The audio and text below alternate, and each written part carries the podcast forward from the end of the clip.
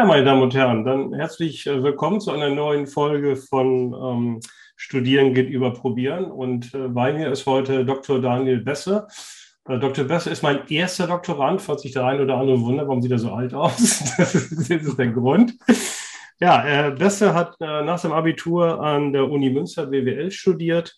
Äh, anschließend hat er bei mir in Hagen ähm, promoviert, ist äh, dann zu einem Berater gegangen und anschließend hat er richtig gearbeitet.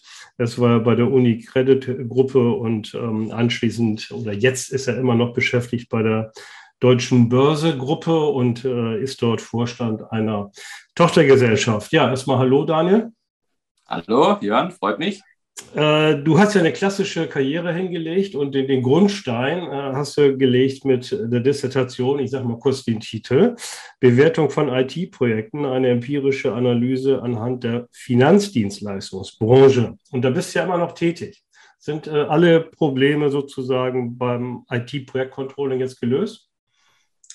Äh, so könnte man sagen. Allerdings äh, würde mich das wundern vor dem Hintergrund äh, dann doch weiter zunehmender Investitionen in die IT, ja. äh, dass also mal diese Arbeit alleine dazu beigetragen hätte, dass es keine Probleme mehr gibt. Ich muss auch leicht korrigieren, äh, weil ich habe nicht direkt im Anschluss an die äh, Uni ähm, die Dissertation durchgeführt, sondern habe angefangen bei der Beratung, bei der nicht richtigen Arbeit, wie du gesagt hast und äh, meine ersten Projekte bei der Beratung im IT-Umfeld, bei einem Finanzdienstleister, wo wir uns äh, damit beschäftigt haben, ein Projekt-Controlling-System zu entwerfen ähm, und äh, zu bauen und dann auch äh, auszurollen zur Organisation, wo ich wirklich alles miterleben durfte von der von einer Studie über das fachliche Design, über die Umsetzung. Ich habe viele Nächte getestet.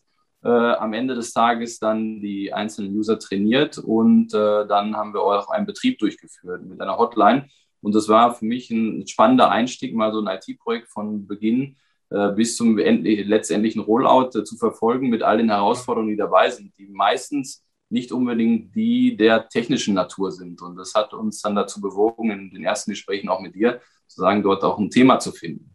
Ja, also ähm, diese, diese, diese, ich sage jetzt mal, zwei Welten, auf der einen Seite ein bisschen technisch, das andere so ein bisschen ökonomisch. Ich habe noch mal kurz in das reingeguckt, ist ja schon ein bisschen, bisschen älter, aber wenn man sich da noch mal so kurz die Befunde so durchliest und ähm, wenn ich jetzt so in die heutige Welt so reingucke, zehn Jahre später, also irgendwie kommt mir vieles bekannt vor, oder täuscht das? Ich glaube, die Grundproblematik hat sich da nicht wesentlich verändert. Ähm, die äh, Herausforderungen, die es dort gibt, ich habe es gerade gesagt, die meist weniger technischer Natur sind, sondern auch viel dadurch getrieben, ähm, dass dort Menschen miteinander agieren und Menschen ja. miteinander agieren und kommunizieren müssen mit einem äh, Gegenstand, der zu Beginn zwar äh, visionär klar ist und für jeden in seiner eigenen Erklärungswelt ganz klar ist, aber diesen dann äh, genauer zu detaillieren, umzusetzen und am Ende auch abzunehmen, äh, zeigt dann auf, dass dann doch viele da sehr unterschiedliches Verständnis von haben. Ich vergleiche das immer ein bisschen mit einem Hausbau. ja, stimmt. Genau. Kommt auch immer mal wieder und ist doch irgendwie gleich. Ne? Ähm, Stichwort, Stichwort IT-Systeme. Also ähm, vielleicht, äh, wie ist da so die Wahrnehmung? Waren, waren die IT-Systeme Systeme früher, ich sage mal so für, vor zehn Jahren, ähm, einfacher ähm, oder, oder sind die heute einfacher oder besser? Oder eher komplexer und kaum noch beherrschbar? Ich, ich glaube, auch da gibt es nicht die eine Wahrheit das äh, hängt immer davon ab, mit wem man sich gerade unterhält. Generell hat, glaube ich, äh, äh, sag mal, jede Epoche oder jede, jede, jede Zeit äh, ähm, ihre eigenen Herausforderungen. Ähm, wenn ich mir IT anschaue vor 15 oder vor 20 Jahren ähm, und jetzt auch aus meiner eigenen Erfahrung dann im, im, im Beratungsumfeld, äh, war das davon getrieben, dass man, sag ich mal so, Erstsysteme seinerzeit im äh, ähm, Derivatemarkt, das war ein Backoff-System im Derivateumfeld, abgelöst hat, die äh, sind noch sehr rudimentär waren, die einzelne Schritte technisch unterstützt haben. Andererseits aber äh, in dem Umfeld auch weiterhin es nötig war, dann Bestätigungen für Kunden manuell zu schreiben. Am Anfang ja. über die Schreibmaschine, nachher über Templates am, am, am PC. Und äh, als man dann auf ein neues System gewechselt ist, hat man das schon als sehr komplex empfunden, weil ja. natürlich mehr und mehr Abläufe dann technisch miteinander verbunden sind. Die gilt es vorher zu spezifizieren, genau zu verstehen und äh, man konnte weniger und weniger dann halt nur damit lösen, dass genau einer sich extrem gut auskennt, den oder den frage ich und die machen das. Ja, dann. genau. Ja, und äh, ich sag mal, das hat sich sicherlich äh, in den vergangenen 10 bis 15 Jahren nochmal ähm, ja absolut potenziert, weil natürlich äh, jeder versucht, äh, Geschäftsprozesse möglichst zu digitalisieren. Digitalisierung ist in aller Munde.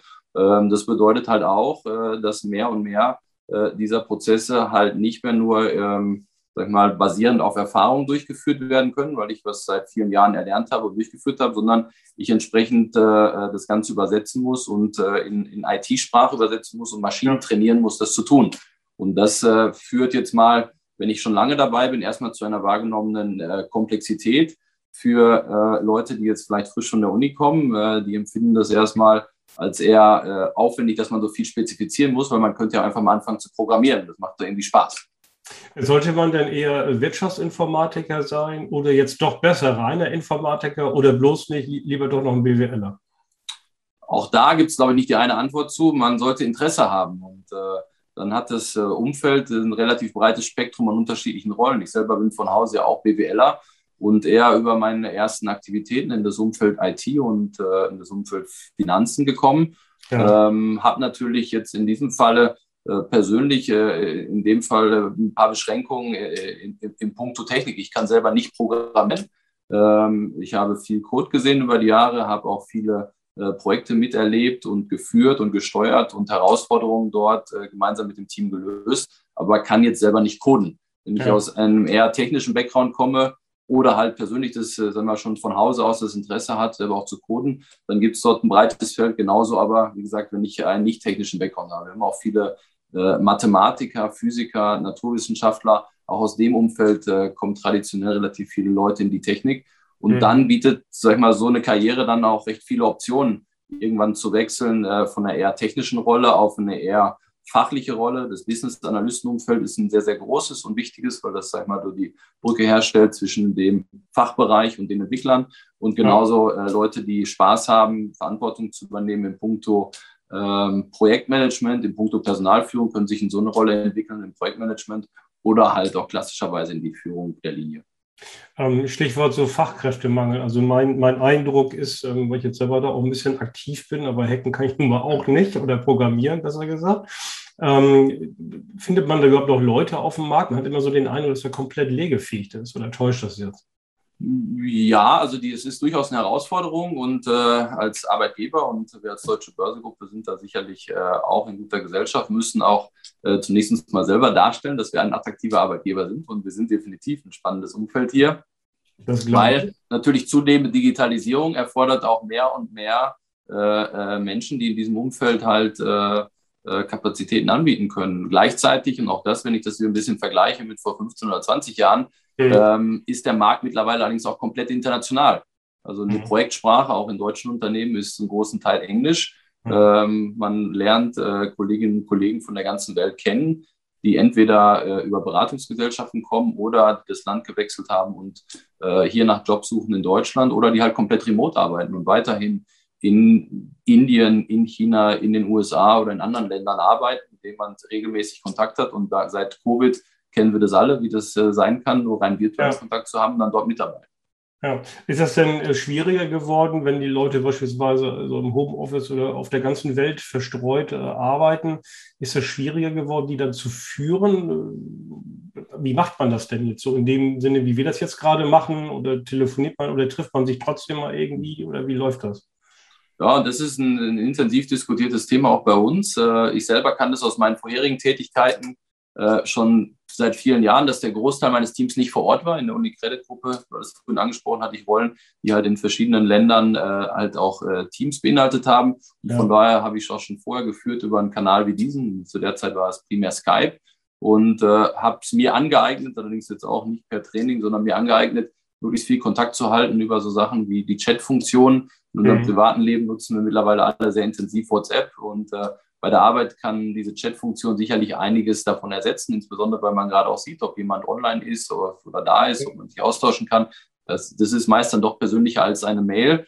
Äh, ein persönlicher Besuch oder ein persönliches Treffen wird dadurch nichtsdestotrotz schwer äh, ersetzt. Äh, ich selber bin jetzt seit dem 1.7. letzten Jahres hier bei der Deutschen Börse und habe jetzt in den letzten Wochen äh, den einen oder anderen, die Kollegin oder Kollegen getroffen, die ich bis dato nur virtuell kannte. Und äh, da muss ich schon sagen, ist es schon noch mal was anderes, wenn man sich in Persona trifft.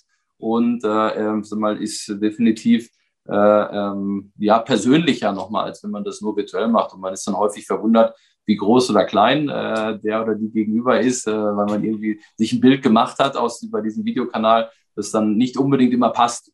Ähm. Ob es von der Persönlichkeit her passt, merkt man allerdings auch auf diesem Wege schon. Aber es hilft schon, gerade bei, bei IT-Projekten, das wir angesprochen hatten, hilft es, weil man einfach einen ungezwungeneren, ungezwungeneren und einfachen äh, Kontakt miteinander hat, als dass ich extra, auch wenn es für mich vermeintlich einfach ist, eine Chatbox öffnen muss oder ja. mich in einem virtuellen Raum miteinander versammeln. Ich sehe einfach mal Leute, ich habe einen Smalltalk und komme dann auch wieder auf fachliche Themen. Ja. Ähm, ich will noch mal kurz zurückkommen auf deine Promotion, also nicht auf den Inhalt, da haben wir ja schon fast jetzt weiterführend gesprochen, sondern vielmehr ähm, würdest du das heute nochmal machen oder, oder andersrum gefragt für, für Leute, die jetzt ähm, studieren oder studiert haben, mit Master fertig sind oder so, die stellen sich immer die Frage, vielleicht für die etwas Besseren, sag ich jetzt mal, soll ich jetzt noch diesen Zwischenschritt der Promotion machen, die ja im BWL ja ein bisschen länger ist als beispielsweise in der Medizin oder ordentlich länger? Ähm, oder würdest du sagen, ja, am besten ist, man geht dann doch gleich in die, in die Praxis und so und verdient dann richtig Geld? Naja, ich habe es ja so als Hybrid gemacht. Ähm indem ich in die Praxis gegangen bin und dann ja. mit meinem Arbeitgeber äh, mal, so ein Hybridmodell vereinbart habe. Äh, ich würde das jederzeit wieder tun, völlig außer Frage, ähm, weil einerseits, ähm, und das ist schwer zu beschreiben, war es für mich klar nach, der, nach dem Studium, äh, dass es mich persönlich reizt, äh, äh, eine Promotion durchzuführen. Ich wusste zwar noch nicht, wie das Ganze funktioniert, ähm, aber habe gesagt, ja. ich will es machen und habe dann Wege gefunden, äh, auch Kontakt zu dir aufzunehmen. Und äh, ähm, definitiv finde ich äh, die Kombination, die ich hatte, äh, gut. Äh, aufgrund der Tatsache, dass ich dann ein, Thema verknüpfen konnte mit meiner Arbeit oder meine Arbeit hat eigentlich das äh, letztendliche äh, Promotionsthema dann getrieben oder definiert. Ja. Ähm, und dadurch, dass es auch empirisch war, konnte ich in dem Umfeld äh, dann einfach auch neue Kontakte knüpfen. Also das ist definitiv extrem positiv gewesen. Klar, in der Durchführung ist es knackig gewesen und ich kann auch da meine persönliche Erfahrung, ich habe vorher überlegt, mache ich das einzelne Tage in der Woche oder nehme ich Vollzeit dann Auszeiten. Äh, letzteres ja. habe ich gemacht. Ich habe zwei Jahre am Stück dann 66 Prozent quasi äh, verdient und gearbeitet, aber die äh, ähm, verbleibenden 33 äh, Prozent habe ich äh, Vollzeit dann freigenommen.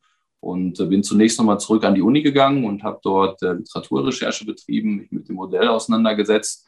Und in der zweiten Freistellung habe ich primär geschrieben ja. um dann auch zu einem ersten Wurf zu kommen, der dann ins Review gehen kommt. Ich habe auch ein bisschen in Erinnerung, dass so ein Erfolgsfaktor, auch wenn du jetzt formal, sag ich mal, als externer Doktorand äh, das abgeschlossen hast, ähm, bist du ja auch präsent gewesen. Also ich habe also so den Eindruck gehabt, dass du immer so, so ein halber wirklich interner Mitarbeiter war, der auch immer noch mit den anderen äh, normalen, sage ich jetzt mal, Assistenten immer Kontakt gehalten, gehalten hast. Ne? Weil das, glaube ich, ist auch das, ein Erfolgsfaktor. Ne? Genau, es ist auch, glaube ich, wichtig, weil A, äh, kann man ja viel voneinander lernen und äh, ab und zu äh, bei denen, die also mal jeden Tag in dem Umfeld sind, die wissen dann doch ein bisschen mehr, wie so Tipps und äh, Tricks sind. Äh, äh, sei es jetzt bei der Literaturrecherche, die zum damaligen Zeitpunkt noch ein bisschen aufwendiger war, glaube ich, als heute. Ähm, ja. Oder halt, wenn es darum ging, dann so ein Dok Dokument zu formatieren, wie man das aufsetzt, welche Tools man nutzen kann für die Literatur. Äh, äh, Nachweise und all diese Dinge haben mir da geholfen und auch einfach mal was gegenlesen zu lassen. Und äh, auch das kann ich wiederum nur empfehlen, diesen Kontakt intensiv zu suchen. So ganz alleine wird es nicht funktionieren ähm, oder es ist nur sehr schwer, weil man, man hat halt auch keinen Referenzpunkt, in welche Richtung sich das Ganze entwickelt. Ja. Ja, gut, äh, Daniel, dann ähm, sage ich vielen Dank, äh, dass du mitgemacht hast ähm, bei unserer Reihe. Ich hoffe, dass wir uns demnächst mal wieder physisch sehen bei einem, bei einem Alumni-Treffen. Das möchte ich allerdings nicht online machen. Es gibt so ein paar Sachen, die äh, sind außerhalb der Grenzen der Digitalisierung. Gut, okay, da wünsche ich dir alles Gute und bis demnächst mal wieder. Ne? Vielen Dank und äh, kann nur noch mal darauf hinweisen, was ich vorhin gesagt habe, die Deutsche Börse ist ein sehr spannendes Unternehmen und die Karriereseiten geben eine Menge Opportunität. Okay, Bewerbungen werden kommen. Okay, also, ciao, ciao Daniel.